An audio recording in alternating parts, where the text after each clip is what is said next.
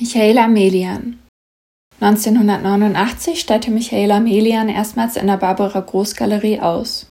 Seit Mitte der 1980er Jahre arbeitete sie als Künstlerin und Musikerin. Melian war Mitbegründerin, Sängerin und Bassistin der Band FSK Freiwillige Selbstkontrolle, deren Mitglieder sich während des Studiums an der Münchner Kunstakademie kennengelernt hatten. In der zweiten Einzelausstellung in den Räumen der Galerie 1992 mit dem Titel Tania hatte Michaela Melian drei Rauminstallationen Subjekt, Prädikat, Objekt konzipiert. Die Wände im Prädikatraum waren mit gestempelten Gewehrabbildungen wie bei einem Tapetenmuster überzogen. Dazwischen hingen Zeichnungen mit puppenhaften Figuren. Andere Wände wie der Subjektraum waren mit Frauensilhouetten als Ornamentik überzogen. Im Objektraum waren Fotografien öffentlicher Gebäude wie das Landeskriminalamt oder das Landesamt für Verfassungsschutz zu sehen.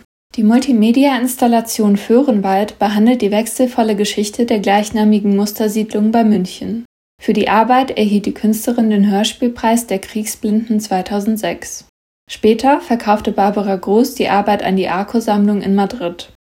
Die Galerie präsentierte Melian kontinuierlich mit Einzelausstellungen bis 2016 und vertritt sie bis heute.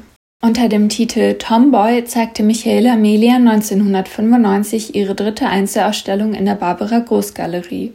Unter Tomboys versteht man in den USA Mädchen, deren Verhalten und Interessen mehr denen von Jungen als von Mädchen gleichen. Melian stempelte die Porträts von Frauen wie Tamara Bunke, die aus der Geschichte herausgefallen sind, als Endlosmuster auf die Wand der Galerie. Ein hohler Filzkörper auf dem Boden der Galerie ist nicht geschlechtlich konturiert und umreißt die Maße der Künstlerin